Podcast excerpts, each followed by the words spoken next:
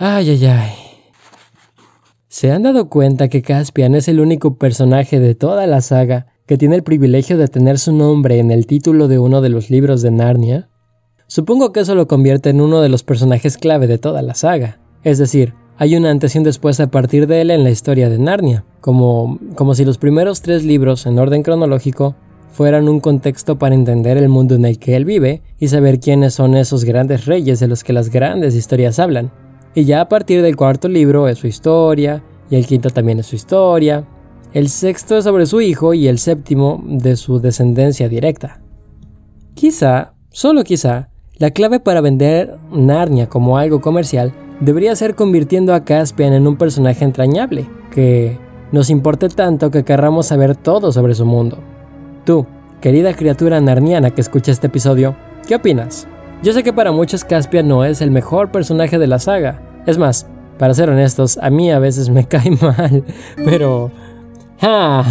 Vaya, vaya. Miren quién acaba de llegar. ¡Hola! ya aparecí.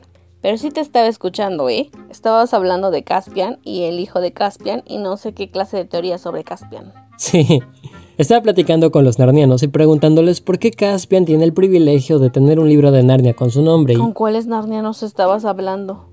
Pues con los narnianos que escuchan este podcast, obvio. Ah, ¿sí? ¿Estamos en vivo? Mm, ¿No? Ah, ok. Creo que alguien ahora sí perdió la cesera, como decía Justas. ¿Mande? No, nada, nada. Esto es Más allá del farol. Un podcast de Narnia Latina. Entonces, Caspian. Mira, de hecho, recientemente estaban pasando la travesía del viajero del alba en la televisión abierta y les comentaba a mi familia que por qué Caspian tiene un libro a su nombre. O sea, ni siquiera es como que el mejor personaje. es de verdad el único personaje que tiene un libro con su nombre. O sea, no hay un libro de Edmund, no hay un libro de Lucy, no hay un libro de Jill, ni siquiera de Tyrion, que fue un personaje súper cool, no. Sí, ni siquiera hay un libro que diga Aslan. Exactamente. o sea, ¿por qué? ¿De qué privilegios goza? bueno, pues justamente hoy vamos a hablar de los Caspians. Um, oh, bueno, entonces, en este episodio hablaremos sobre Caspian de corrido. sí, porque si ya tiene un libro completo, ¿por qué no sale un episodio completo también a él? Pero primero, en caso de que no sepan quiénes somos y qué estamos haciendo aquí, nosotros nos presentamos. Yo soy Jack de Care for Abel y me acompaña Emily. Emily, ¿quién eres tú? Ah, yo soy Emily. sí, pero ¿Emily qué o qué? Ay, yo soy Dama de Leal del Farol. Es como mi nombre artístico. Ya lo voy a patentar, por cierto. y bueno, hoy hablaremos de esa línea de reyes o usurpadores. Esa es justamente la cuestión. Porque todos vemos a Caspian así como, ay, qué bonito, recuperó el trono, pero, pero ¿realmente debería ser el rey? ¿Realmente se merece tener su nombre en el título? ¿Es Caspian verdaderamente el heredero legítimo del trono y dada su línea de ascendencia, era lo mejor que pudo regir Narnia? A Miras le gusta esto. Caspian no es la víctima del salvaje levantamiento. Él es el instigador. Pues para los que nos escucharon en el episodio anterior, Sabrán que hablamos sobre la Edad de Oro y naturalmente después de todos estos bellos años vino una época de oscuridad y frustración para los narnianos. Una época horrible, horrible, horrible. Para la historia de Narnia, para los narnianos. Sí, ponte en su lugar y sería horrible.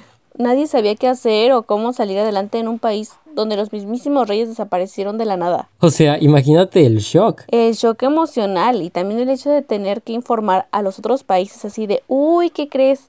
Ya no hay rey que lo atienda. sí, y, y... ¿Alguna vez llegaron a jugar o ver gameplays del juego del príncipe Caspian? Ah, probablemente vi videos. No sé mucho de videojuegos, la verdad. Y tengo solamente el primero, pero no recuerdo muy bien. ¿Qué había ahí? Es que el videojuego tiene dos escenas inéditas que no salieron en la película. De Caspian hablando con su tutor... Con Cornelius. Sí, con el doctor Cornelius y le está contando sobre los narnianos, de cómo es que vivían en el país antes de que llegaran los telmarinos y no sé qué. Entonces, en realidad es algo súper, súper, súper cortito, como 30 segundos o menos. Pero después de esa introducción empieza la primera parte del videojuego. Y normalmente los videojuegos en las películas empiezan pues como la película, ¿no? Sí, como en el primero que empieza justo en el bombardeo de Londres y tienes que salir de la casa de los Pevensey y, y la conoces por dentro y así. Exacto. Pero en este caso no inicia con Caspian huyendo del castillo o con los Pevensies en la estación del tren. ¿No? No. El videojuego lo sitúan en un momento horrible. Empieza justamente con el ataque de los telmarinos a Ker Parabel. Entonces tú... ¿De verdad? Sí. Entonces tú puedes escoger entre uno de cuatro personajes. Es decir, un fauno, un minotauro, un centauro o un enano. Y debes defender Ker Parabel cuando los telmarinos están invadiendo. Ay, qué triste. Sí, es muy triste, está horrible. Bueno, está muy cool porque... Me imagino que la experiencia está chida, pero... Sí, eh, sí, está increíble porque puedes andar por patios, almenas, la sala de los cuatro tronos y el exterior del castillo. O sea, sitios que en la película nunca vemos, pero que son diseños basados en el diseño del castillo de la película y te permite conocer una pequeña parte de cómo es Ker Parabel, aunque sea en gráficos de videojuego. Ajá. Pero no vamos a hablar de videojuegos. A lo que voy con esto es que en esta época de oscuridad hubo un tiempo en la que nadie supo qué hacer. Luego tuvieron que haberse organizado pues de alguna forma, pero no fue lo suficientemente bueno porque cuando llegaron estos usurpadores, todo el reino se derrumba. Los usurpadores telmarinos. ¿Y dónde queda Telmar, profe Jack? ok, si abren su libro de geografía narniana en el mapa completo van a poder ver en el norte, Ay, pero no. no. tan al norte. Nah, no es cierto. de hecho, vamos a hacer algo que nunca habíamos hecho. Para los que están en YouTube les vamos a poner un mapa de Narnia que nosotros mismos hicimos aquí en Narnia Latina. Y les mostraremos dónde queda Telmar. ¿Ya están viendo la pantalla? ¿Y los que nos escuchen en Spotify o en otra plataforma? Mm, si buscan en YouTube Más allá del farol episodio 11, podrán encontrar el video de este podcast y en la descripción encontrarán el minuto exacto donde se muestra el mapa. Ah, Ok, en este caso, si nos escuchas en Spotify o en Google Podcast o en otro lado, ve a YouTube cuando tengas la oportunidad para contextualizarte mejor. De todos modos lo voy a explicar en voz. Miren, este es el territorio de Narnia. Seguramente ya han visto mapas de este país. Colinda al norte con el páramo de Etin y los territorios salvajes del norte, al sur con Archenland y al occidente con los territorios salvajes del oeste. Wow, nunca lo había imaginado.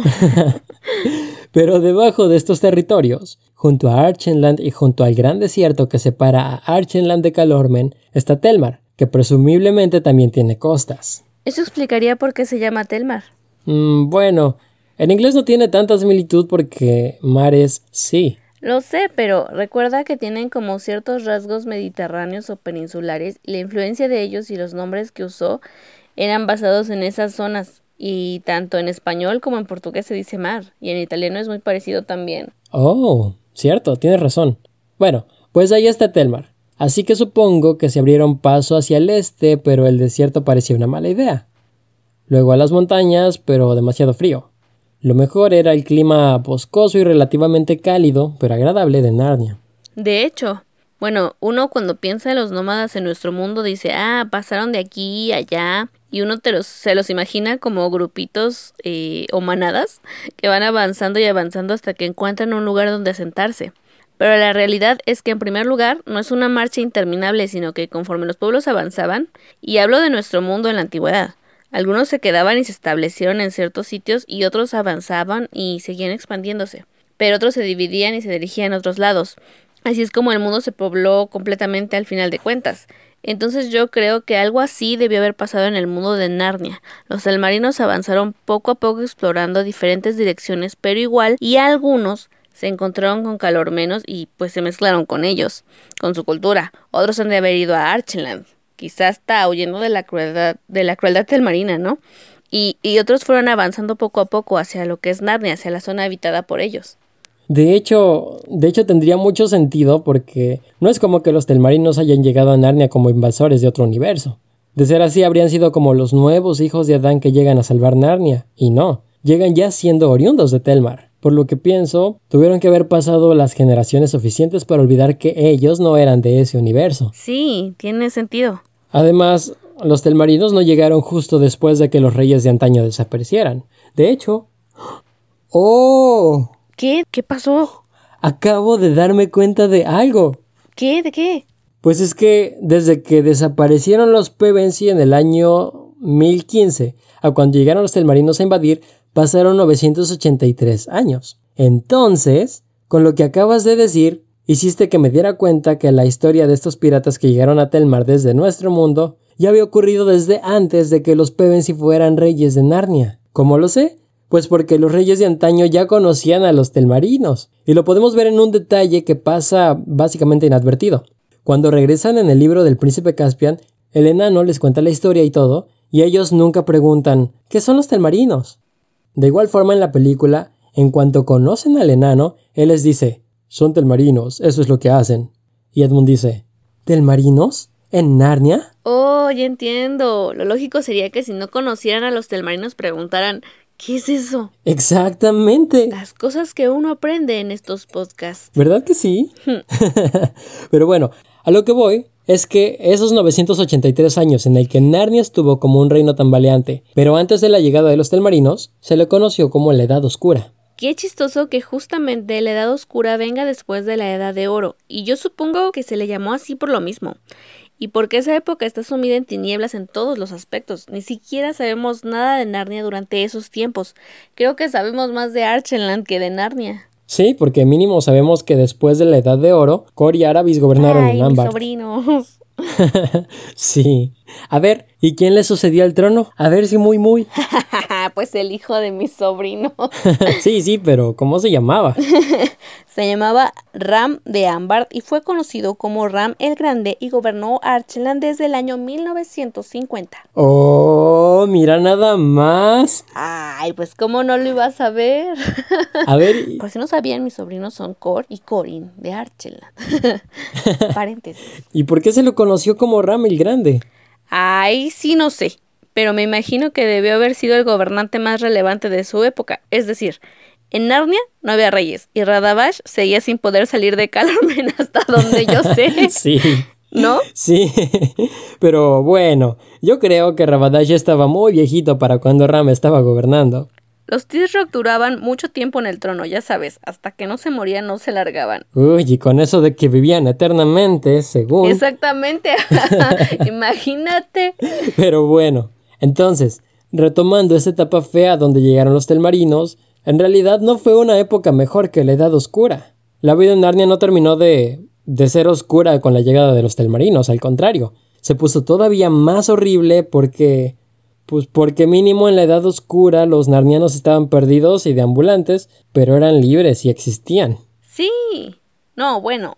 Ya nos contaban en el Príncipe Caspian cómo los estuvieron prácticamente persiguiendo como como en estas guerras tontas de nuestro mundo donde por cierta raza te exterminan. Ajá. Y de cómo los relegaron a los bosques, ¿no? Ajá. Primero les atacaron Ker Parabel y poco a poco les fueron reduciendo su, su, su espacio, su lugar para vivir.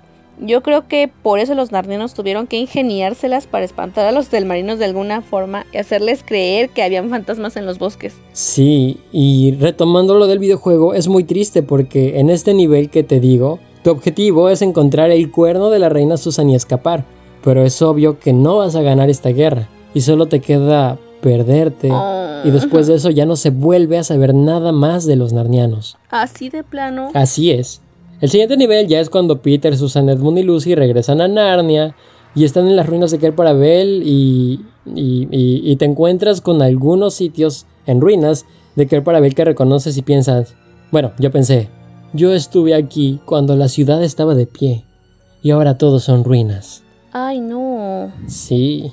O sea, te muestran el inicio con un Keraun bonito y esplendoroso y luego ya las ruinas llenas de polvo y escombros. Imagínate qué horror.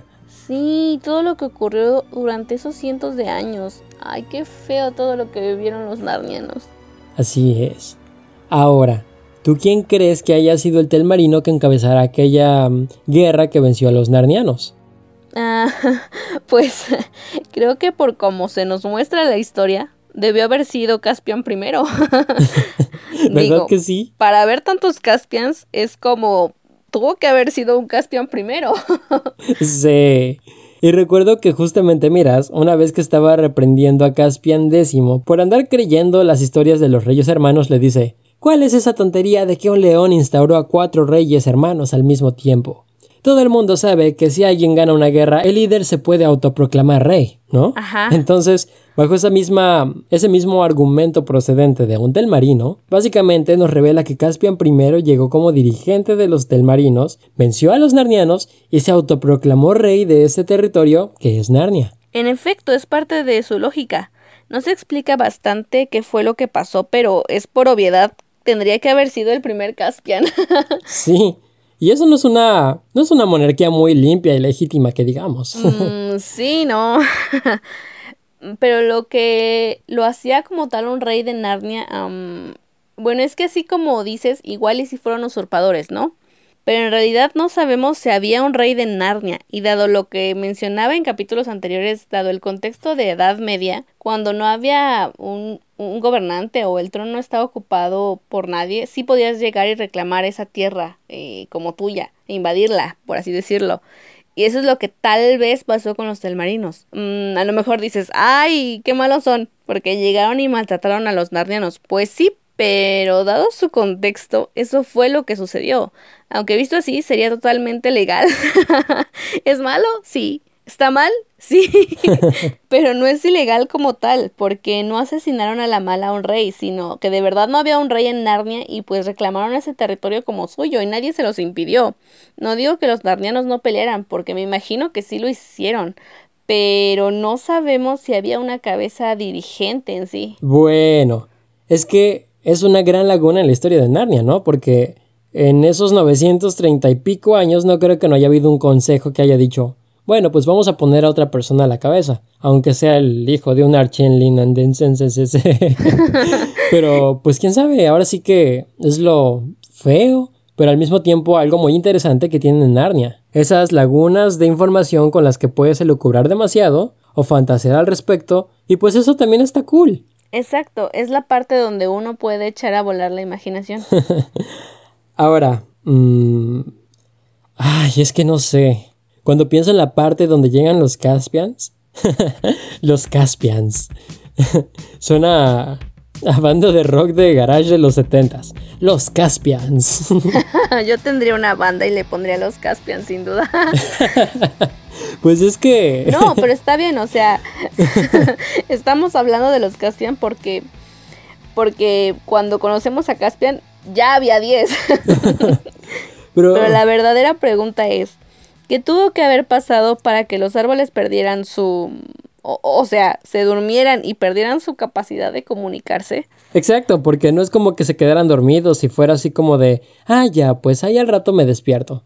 Sino, literalmente perdieron de alguna forma su capacidad de ser divinidades. Sí, divinidades. Y los narnianos se volvieron criaturas aisladas. No es como que tuvieran un reino interno o escondido, ni que estuvieran armando una revolución. De hecho, no se supo que en algún momento trataran de rebelarse contra los telmarinos. Es que es justo eso lo que te decía, o sea, no había alguien a la cabeza o como tal una oposición a los telmarinos. Yo creo que es más que nada por el carácter narniano. Son criaturas muy nobles y lo mismo con los árboles.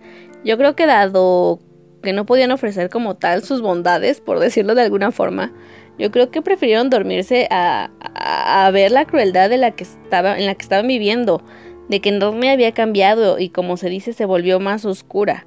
Pues sí, fue la verdad, se volvió mucho más oscura y, como habíamos y como hablamos de los contextos, si la ponemos en una escena real, eso es algo muy triste y, feo.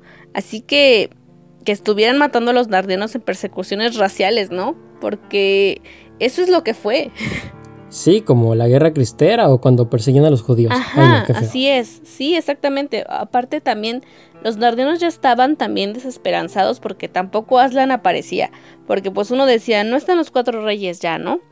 Pero a lo mejor va a venir Aslan y lo va a volver a arreglar y estarlo esperando y, que Aslan no viniera y si debió haber, sí, no sé, o sea, debió haber sido un choque de decir, bueno, ¿qué esperanza tengo yo en realidad? Y lo mismo te digo de los árboles. Ouch, sí.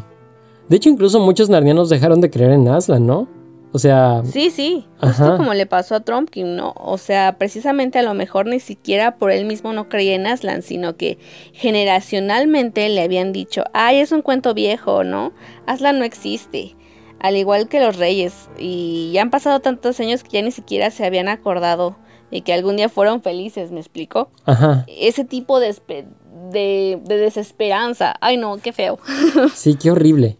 Ah, pero no fuera la bruja blanca, porque ahí sí, le encuentran seguidores hasta por debajo de las piedras.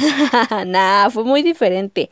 La bruja blanca hasta eso era popular y sí tenía ahí a sus fans. a ella le interesaba tener súbditos, no exterminar a sus súbditos. Esa fue la diferencia. Aunque hay algo curioso con la bruja blanca, porque...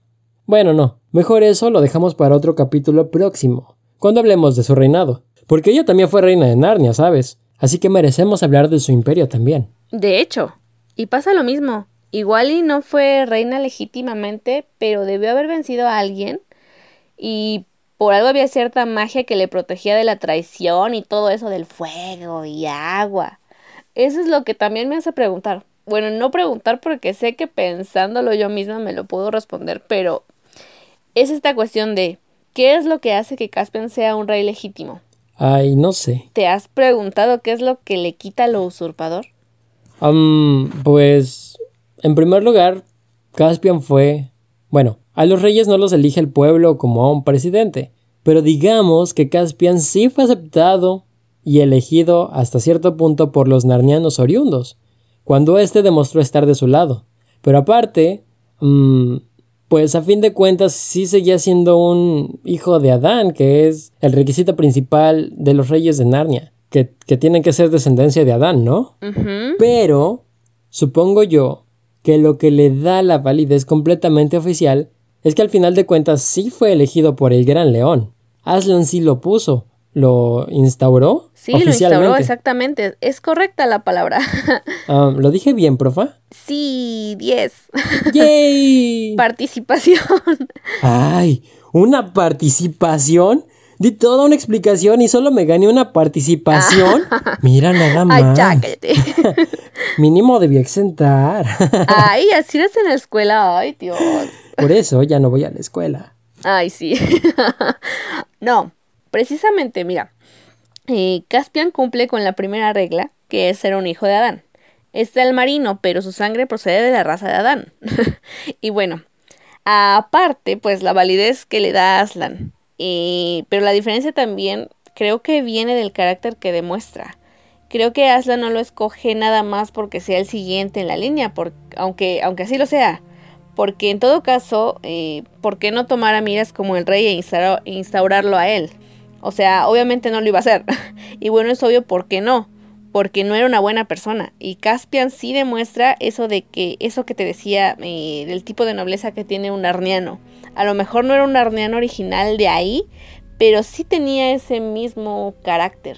De hecho, si Caspian X hubiera sido una basura de persona, igual hubiera escogido a un campesino noble o algo así. Ajá, sí, o sea, por ahí va la cosa. Aunque hasta eso, Caspian sí nació en territorio narniano, aunque fuera bajo el dominio telmarino.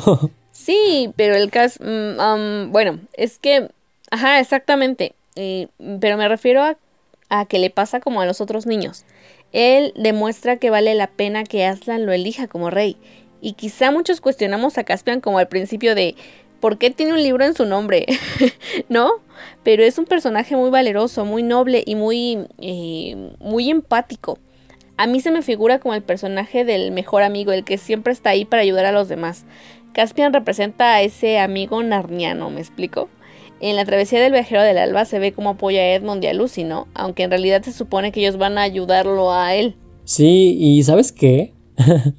Mm, por alguna extraña razón, y quizá me odien algunos narnianos, pero Caspian no es mi personaje favorito. No. De hecho, a veces me cae un poco mal. Sí, ¿no?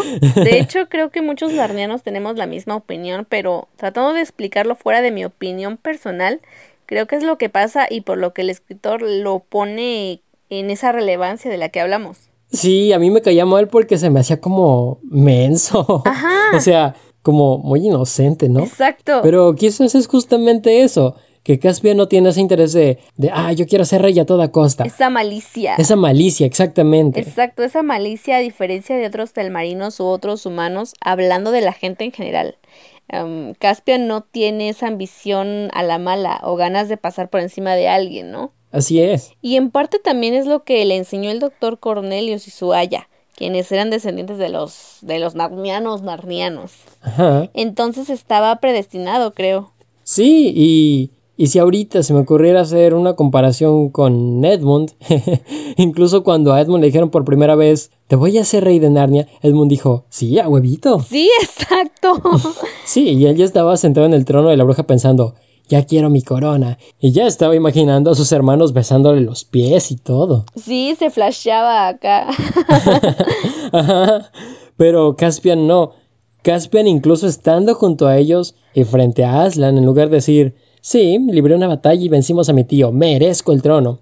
Él dice, no estoy listo todavía. No, justamente esa es a mí una parte que no me gusta de Caspian, eh, su inseguridad. Pero funciona, ¿me explico? Eh, funciona para eximirlo de sus culpas telmarinescas por nombre, ¿no? Aunque son una tontería al final. Eh, es decir, cada quien es dueño de quién es y de cómo actúa. Y a lo mejor en la película del príncipe Caspian te lo ponen muy, muy, muy claro cuando Caspian decide no matar a, Mi- a, Mi- a Miraz. Sí. Que le perdona la vida cuando Peter le da la espalda para que acabe con él. Que le dice, a ver, tú termínalo. ¿No? Y, y el Caspian así de, no, no, no voy a hacer lo mismo que tú. Y ahí lo ponen todo tan gráficamente eh, de que pues Caspian no es como ellos. Caspian está decidiendo ser mejor de lo que han sido sus antecesores. Y esa es la garantía que dice, ah, sí, este niño sí merece ser rey. Bien merecido. ¿Y sabes qué? Ya para finalizar este, este episodio, am, Caspian es uno de los personajes más desarrollados de Narnia en cuanto a su personalidad y personaje, porque aparte de que lo vemos como noble y hasta ingenuo, pues tenemos mayor trasfondo sobre su padre, sobre su familia, conocemos sus miedos, sus, sus inseguridades, sus virtudes, conocemos de, mm, lo que le gusta, conocemos lo que fantaseaba cuando niño, Ajá. y sigue siendo muy humano. Incluso ya siendo rey, incluso ya siendo este hombre severo que te comentaba en el episodio anterior del que llegaba con Gumpas y decía, sí soy joven, pero no ingenuo. Ahí y vengo no a imponer la ingenuo". corona narniana porque por derecho tiene poder sobre esta tierra. Y, y sigue llegando al final y le promete a Aslan ser un mejor rey. Y si tú prometes ser mejor es porque no te consideras lo suficientemente... mm, no que te sientas incompetente, sino que, que, que sabes que aún puedes ser mejor. No sé si me explico. Sí, creo que la palabra en Caspian sería la humildad. La humildad de decir, eh, todavía estoy aprendiendo y todavía voy a aprender más. Sí. Y eso es algo que Caspian todo el tiempo hace. Uno lo diría, am, pues, qué tipo tan inseguro, ¿no? O sea, ya es rey, pero no. eh, demuestra la humildad al decir, no, no, todavía no llego a mi verdadera capacidad. Sí, y, y ¿sabes qué?